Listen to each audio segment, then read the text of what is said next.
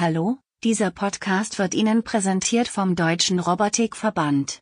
Viel Vergnügen beim Zuhören. Robotik in der Industrie. Der Podcast mit Helmut Schmidt und Robert Weber. Hallo, liebe Zuhörerinnen und Zuhörer. Willkommen zu einer neuen Folge des Podcastes Robotik in der Industrie. Heute dieses Mal wieder vollständig und in Österreich sitzt nämlich der Helmut. Grüße. Helmut. Helmut. Mensch, haut Helmut. Ja, sonst sagst du immer Helmut Schmidt. Immer so Helmut Schmidt. Helmut, Helmut Schmidt. Schmidt.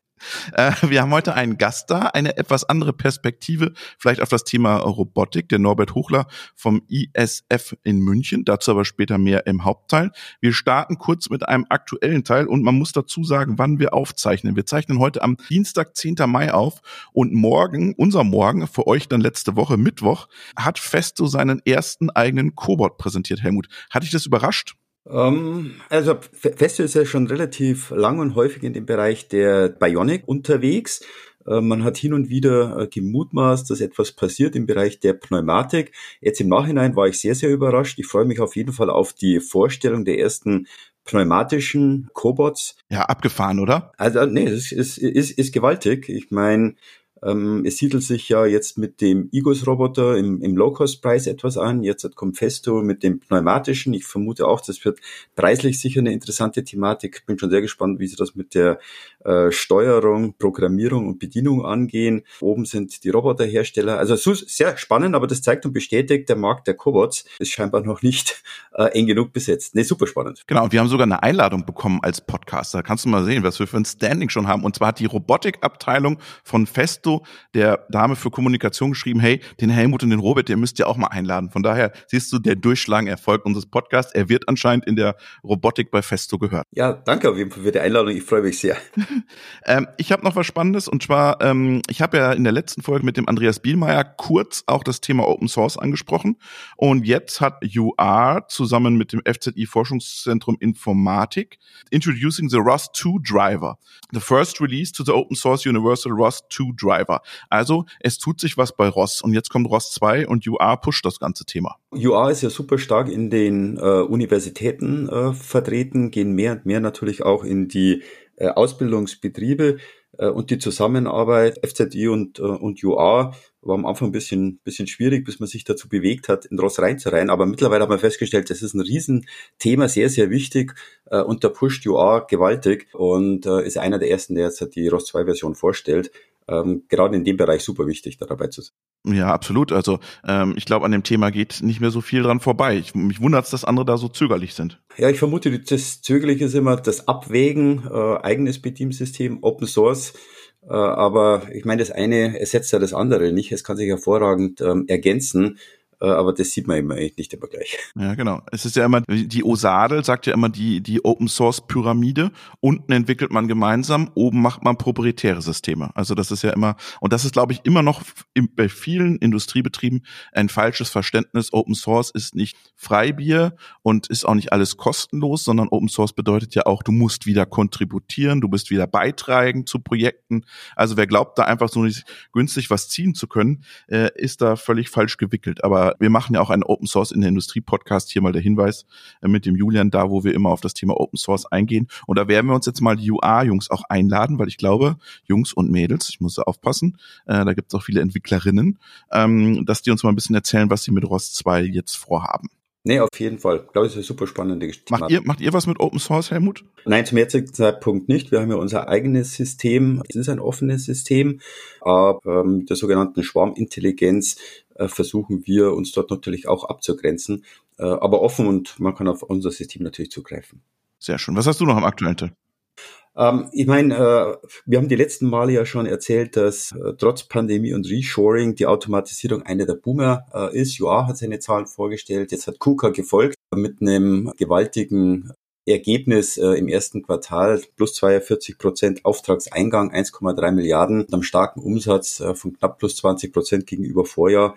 Also das, was KUKA scheinbar die letzten Jahre ein bisschen äh, Schwierigkeiten hatten, sind sie wieder back on track, würde ich sagen. Freut, freut mich, äh, freut mich für die Jungs.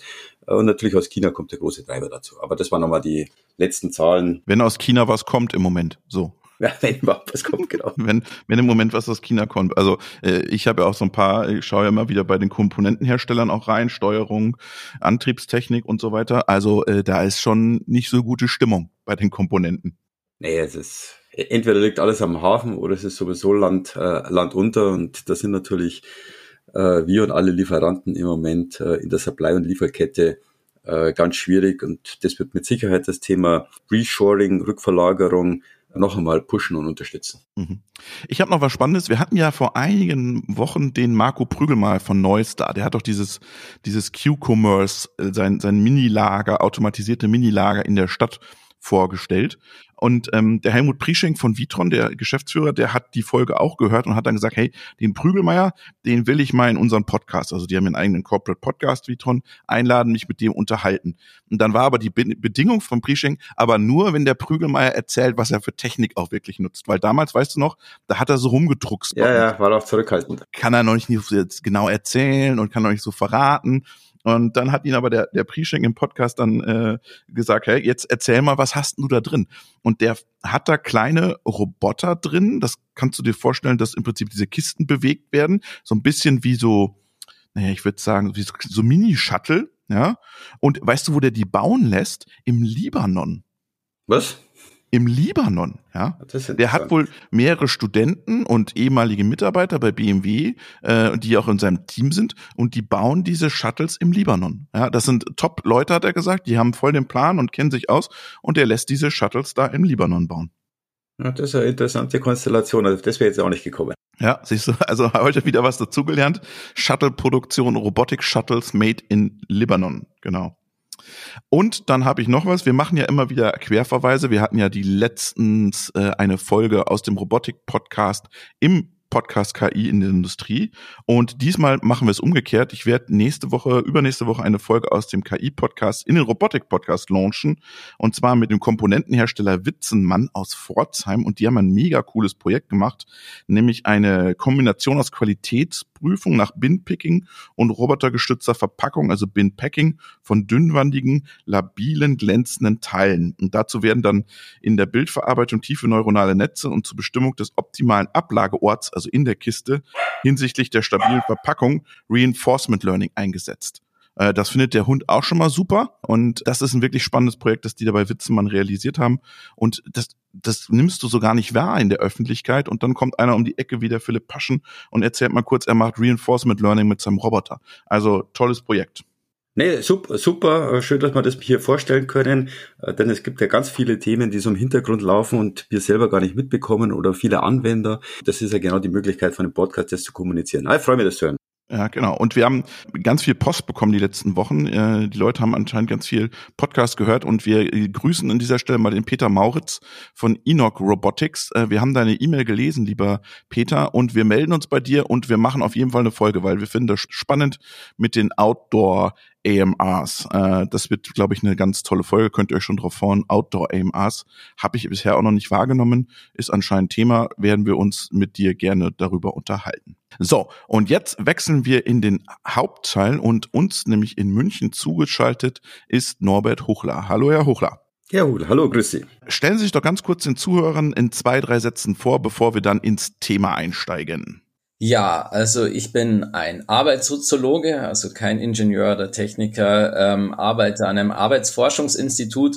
Wir beschäftigen uns dort seit über, über 60 Jahren mittlerweile oder fast 60 Jahren mittlerweile mit dem Wandel von Arbeit. Da spielt Technik auch immer eine Rolle. Also welche Produktionskonzepte prägen zurzeit die Zeit, ähm, sowohl in stark technisierten Umfelden, aber auch äh, bei der Wissensarbeit und überlegen uns sozusagen, wie sich ähm, auch Mensch-Technik-Verhältnisse verändern, das Zusammenspiel von Mensch und Technik und wie sich dadurch ähm, die Rolle von Arbeit auch verändert. Wir schauen hauptsächlich auf den Menschen im Umgang mit Technik, aber seit einiger Zeit kommt man natürlich um Digitalisierung nicht rum, auch um kollaborative Robotik und KI. Damit beschäftige ich mich seit einiger Zeit.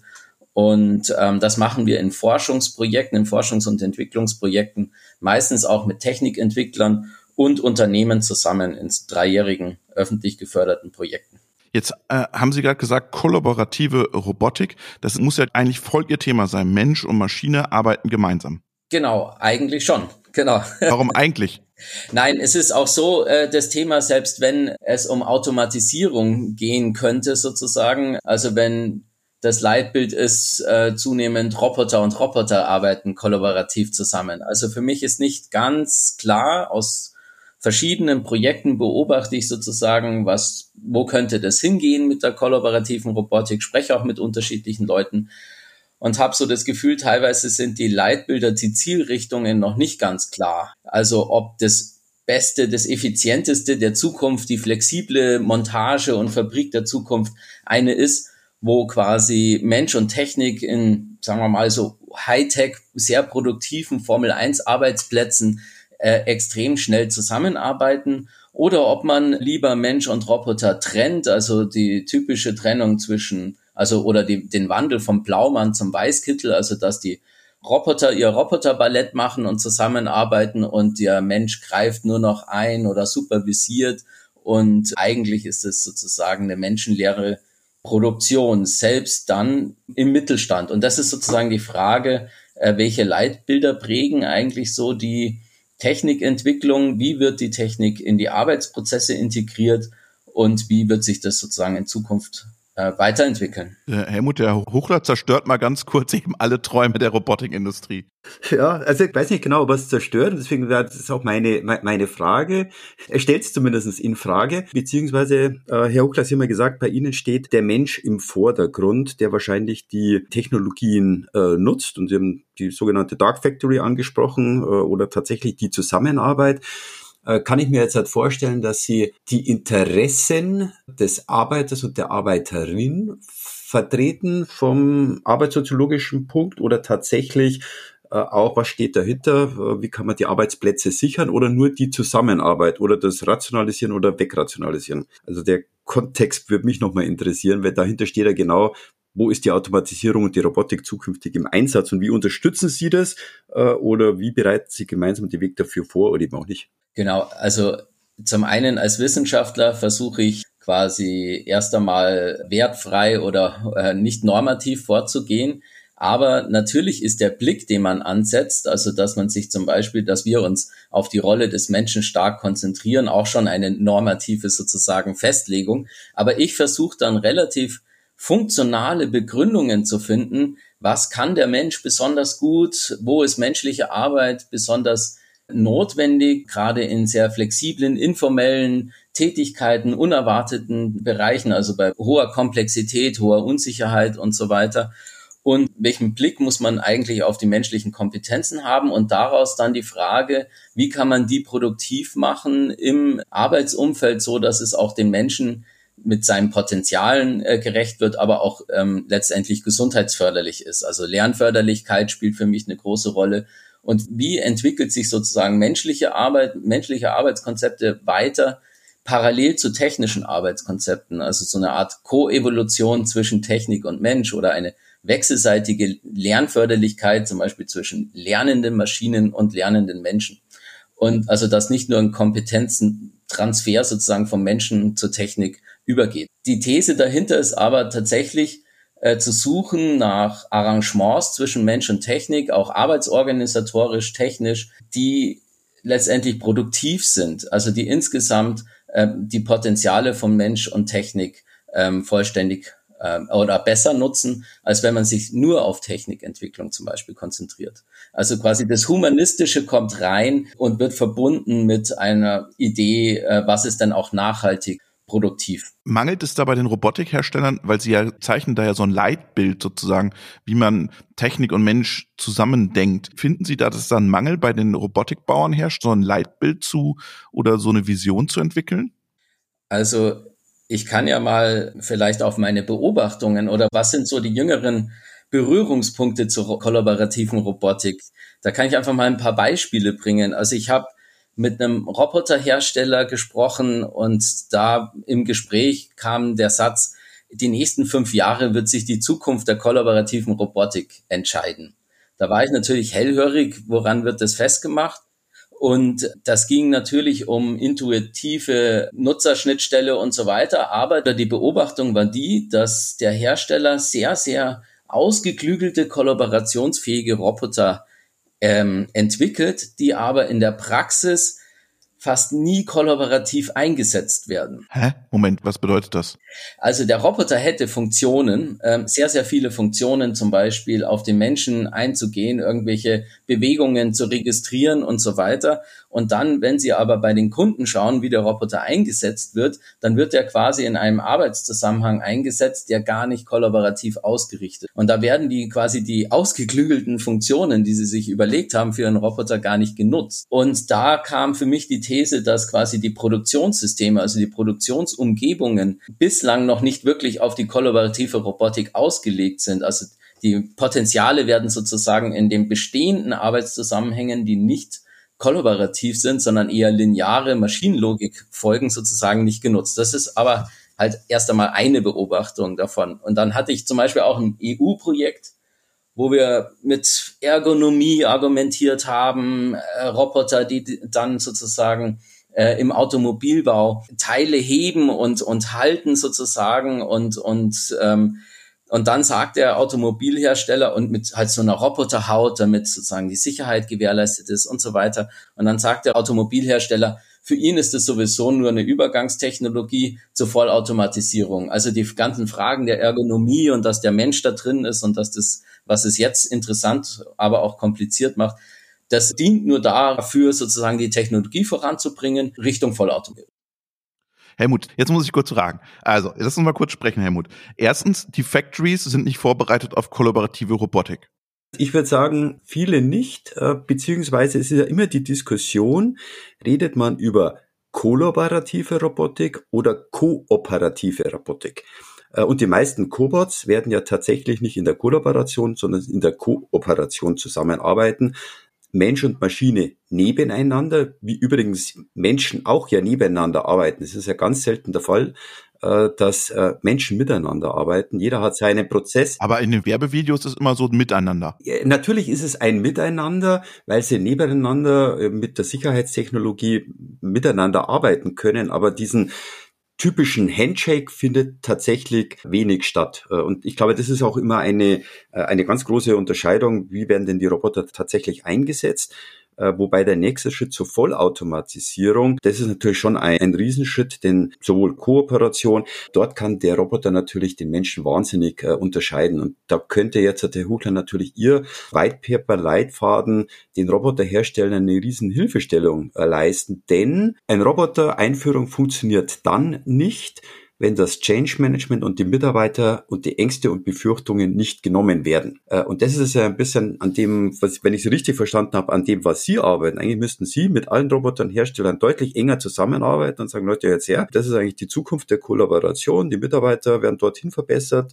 Äh, und der Roboterhersteller muss nicht nur sagen, okay, hier hast du höher, schneller, breiter und Produktivität, äh, sondern beides, beides zusammen.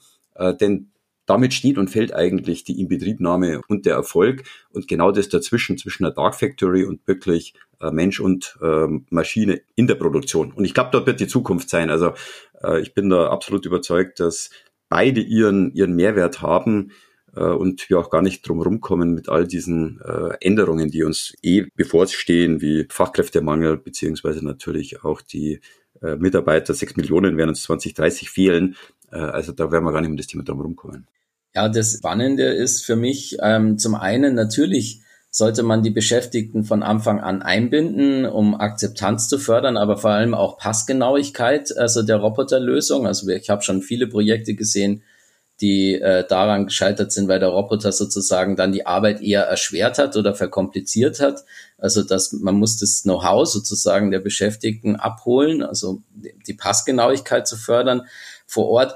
Aber ein anderer Punkt ist natürlich auch ähm, Qualifizierung von Anfang an mitzudenken. Also zu überlegen, wie verändert die Teilautomatisierung eines Prozesses die Abläufe, welche neuen Aufgaben oder wie verschieben sich dann Tätigkeitsaufgaben und die von der äh, quasi Teilautomatisierung betroffenen Beschäftigten muss ich sozusagen von Anfang an mir überlegen, was passiert mit denen? Also ähm, wie muss ich die weiterqualifizieren? An welchen Bereichen können die dann arbeiten? Oder vielleicht, wie kann ich sogar die Mensch-Roboter-Kollaboration so gestalten, dass sie die Beschäftigten qualifiziert für neue Tätigkeiten. Also das finde ich sehr spannend. Also eine lernförderliche User Interface Gestaltung zum Beispiel, dass ich Informationen über nachfolgende oder voraus laufende Prozesse bekomme, also dass ich sozusagen mehr auch koordinierende Aufgaben übernehmen kann und so weiter. Also man kann sehr, sehr viel gestalten, wenn man von Anfang an mitdenkt, die Beschäftigten mit ihrem Know-how sozusagen mitzunehmen und auch weiterzuentwickeln. Jetzt haben Sie ja gerade gesagt, Sie sehen die kollaborative Systeme, ich mache jetzt überspitzt, als Übergangstechnologie zu vollautomatisierten Systemen. Ist es korrekt so, oder? Nein, das ist ähm, quasi provokant. Oder das ist eine These provokant gesagt, weil diese These sozusagen mir in der Empirie entgegenspringt und in den Köpfen von vielen ist. Also wir haben, wir begleiten gerade die Entwicklung eines wirklich neuen kollaborativen Roboters für biegeschlaffe Teile, also Kabel. Und die Idee ist sozusagen, der Kunde hat gesagt, er möchte einen kollaborativen Roboter und sieht in zehn Jahren keine Beschäftigten mehr in seinem KMU-Betrieb. Also da verbindet er kollaborative Robotik mit äh, der menschenleeren Fabrik, weil er denkt, dann kann er quasi die hohe Komplexität seiner jetzigen Produktion ähm, lösen durch flexible Roboter, die ineinander greifen. Und jetzt war die Entwicklung, die, die wir begleiten konnten von dem äh, quasi Verkabelungsroboter, so dass von Anfang an die Idee war, wir lassen den Roboter so lange, also möglichst lange soll der Roboter alleine etwas machen und wenn er dann, wenn dann die Automatisierung sozusagen nicht mehr funktioniert, dann soll der Mensch eingreifen. Und erst hinterher hat man sich dann überlegt, na ja, was macht der Mensch in der Zeit, die er sozusagen da nicht produktiv ist? Und wie arrangiere ich das? Habe ich dann drei Roboterzellen um einen Menschen rum oder arbeitet der Roboter in der Nacht vor?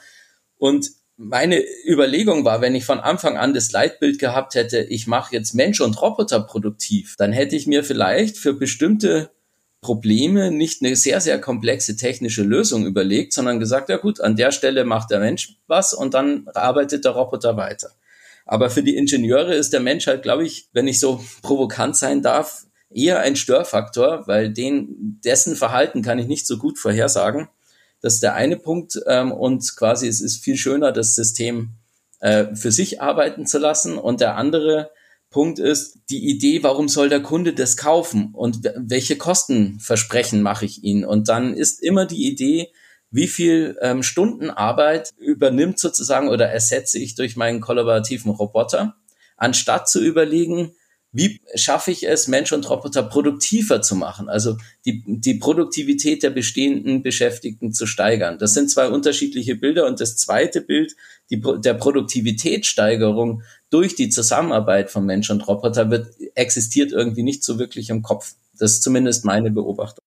Aber das haben wir ja oft auch, Helmut, in der Diskussion, als wir über Industrie 4.0 immer gesprochen haben. Also da ist ja die Produktivität nie gestiegen. Äh, da gab es dann immer, ja, vielleicht alles zu komplex, vielleicht alles zu schwierig. Ah, absolut, wobei natürlich die äh, sagen wir mal, die Produktivitätssteigerung hat ja unterschiedliche Ansatzpunkte, das sowohl was äh, Qualitätsverbesserungen angeht, was tatsächlich 24-7 angeht, äh, aber es ist genau richtig, wie, wie, wie Sie, Herr Huchler, gesagt haben, äh, man muss im Vorfeld natürlich genau evaluieren, wo kann man den Menschen stärken, wo ist die Maschine besser und wie kann, wie können die dann tatsächlich äh, sinnvoll und ergänzend zusammenarbeiten. Und die meisten sagen einfach, ich habe ein Problem an einem Arbeitsplatz A, lass uns den automatisieren äh, und fängt hinterher erst an, äh, um zu sagen, das gilt übrigens für die mobile Robotik genauso, äh, eine Produkt rein, manuell raus, Roboter rein und da stellt man fest, ah, verdammt nochmal, das geht ja überhaupt nicht, weil plötzlich der komplette Ablauf äh, ein anderer ist. Äh, und ich glaube, das ist das, was Sie auch gemeint haben und da, da fehlt auch ganz oft, der Fokus ist ja KMU, äh, Prozess-Know-how. Äh, und da müsste man im Vorfeld äh, in die Evalu äh, Evaluierung äh, ein bisschen mehr Zeit reinstecken. Also erstmal einen Lean-Berater durchschicken, Herr Huchler. Weiß nicht, ob das unbedingt Lean sein muss. Also es könnten auch Arbeitssoziologen sein. Auch, auch, auch Herr Huchler kann das. Die, ja. die sozusagen eher dann auf Partizipation setzen. Also bei uns geht es ja vor allem darum, das Know-how der Beschäftigten abzuholen und auch ich kann zum Beispiel nicht nur daran gehen, was in Tätigkeitsbeschreibungen festgelegt ist. Also quasi zu, zu denken, aha, ich weiß, was die Beschäftigten dort machen, das steht ja dort beschrieben in der Prozessbeschreibung. Sondern ich muss mir tatsächlich vor Ort ansehen, was die Beschäftigten machen, weil ganz viel wichtige Arbeitsschritte, Tätigkeiten, Know-how, Kompetenzen sind eben nicht in Stellenbeschreibungen, Prozessen, Tätigkeitsbeschreibungen abgebildet. Oder jetzt haben wir ganz viel über, sagen wir mal, große, mittelgroße Industrieprozesse gesprochen. Jetzt ist die, sind die Robotikbauer ja nicht blöd und sagen, na ja, okay, also die Großen, die machen Vollautomatisierung, gehen wir halt auf, den, auf das Handwerk und die kleinen Mittelständler zu und verkaufen denen unsere Roboter. Was, was passiert da?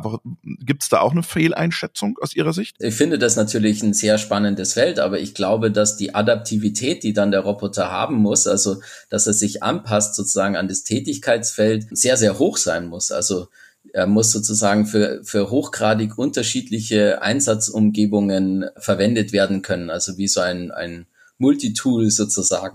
Ein Feature-Bot halt, alles ja, drin.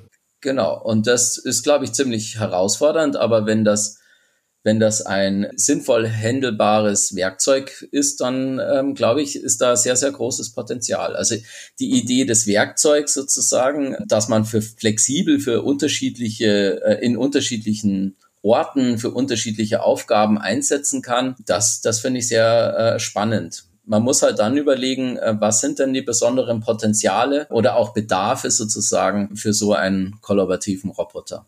Also zum Beispiel schwere Dinge ganz ruhig heben zu können oder sowas. Also was ist, äh, was sind die besonderen Herausforderungen im Handwerk, wo halt dann der Roboter ähm, unterstützen kann.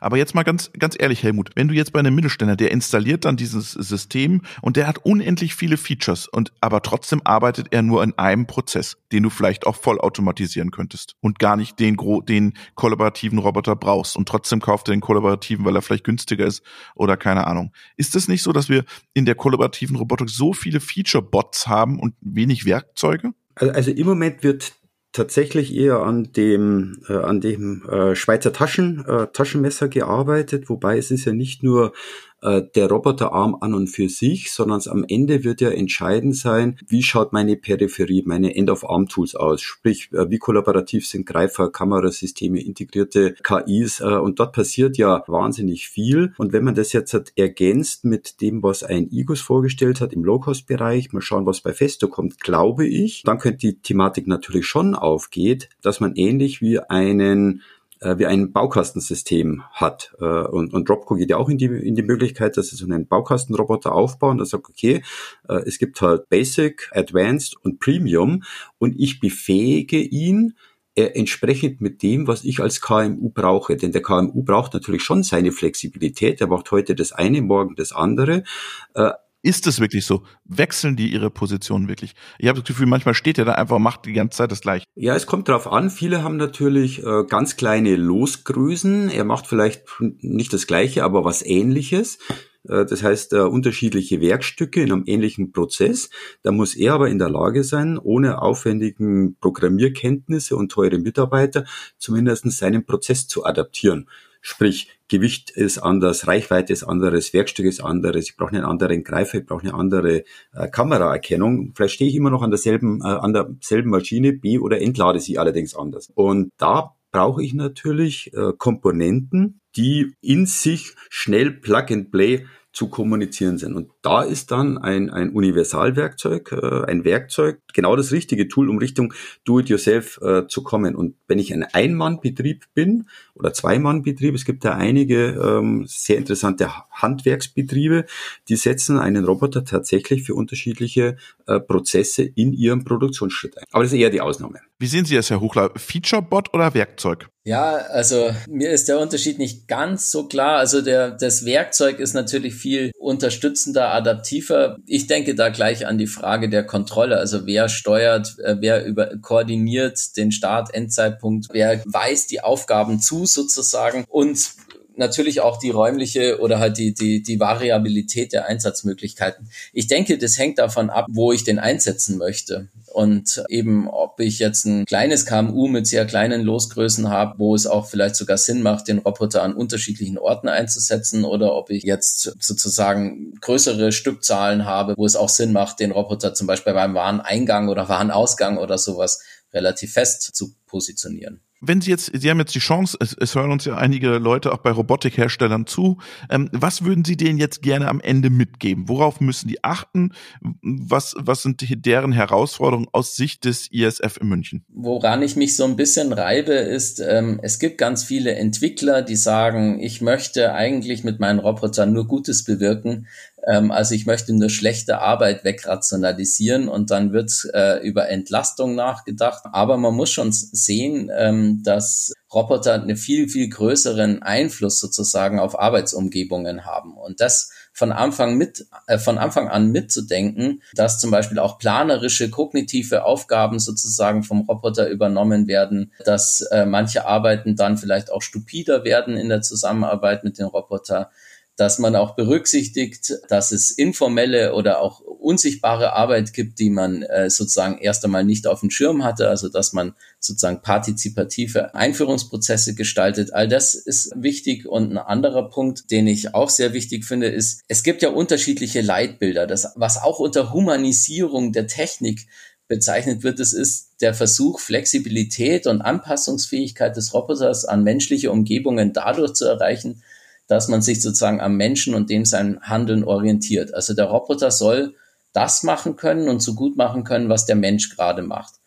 Das macht, glaube ich, für manche Bereiche Sinn, aber an manchen Bereichen würde es auch viel mehr Sinn machen zu überlegen, was kann denn der Roboter besonders gut und was kann denn der Mensch besonders gut und einfach auch zu sagen, der Roboter muss nicht alles abbilden können, was der Mensch macht, sondern der Roboter sollte genau an den Punkten unterstützen, wo man sagt, das sind Bereiche, die kann der Roboter besser. Und dann zu überlegen, ähm, wie fördere ich die Menschen in der Interaktion mit dem Roboter oder auch in dem Gesamtsystem, in dem Produktionssystem so, dass sie sich auf die Bereiche konzentrieren können, die sie besser können. Aber dazu brauche ich erst einmal die Idee, dass es Bereiche gibt, die über lange Zeit nicht automatisierbar sind oder nicht von Robotern übernommen werden können. Und diese Idee widerspricht, glaube ich, zumindest in der, auf der Forschungsseite ein bisschen den Leitbild vieler Ingenieure, die ja quasi immer danach streben, da im Moment, weil gerade zumindest in der humanoiden Robotik, äh, dem Menschen möglichst eins zu eins nachzubilden. Hausaufgaben für die Robotikindustrie, Helmut. Sehr interessant und sehr spannend, wobei Sie natürlich genau das Thema biegeschlaffe Teile angegangen sind, was man bis dato gedacht hat, das ist ganz schwierig zu automatisieren und genau dort ist der Mensch der Richtige. Das ist sehr, sehr spannend. Vielen Dank, Norbert Huchler, und schöne Grüße nach München. Ja, vielen Dank auch. Danke für das Gespräch, sehr spannend. Und wir verabschieden uns auch vom Helmut Schmidt und sagen schöne Grüße nach Österreich. Bis zum nächsten Mal, Helmut. Danke, bis zum nächsten Mal. Tschüss.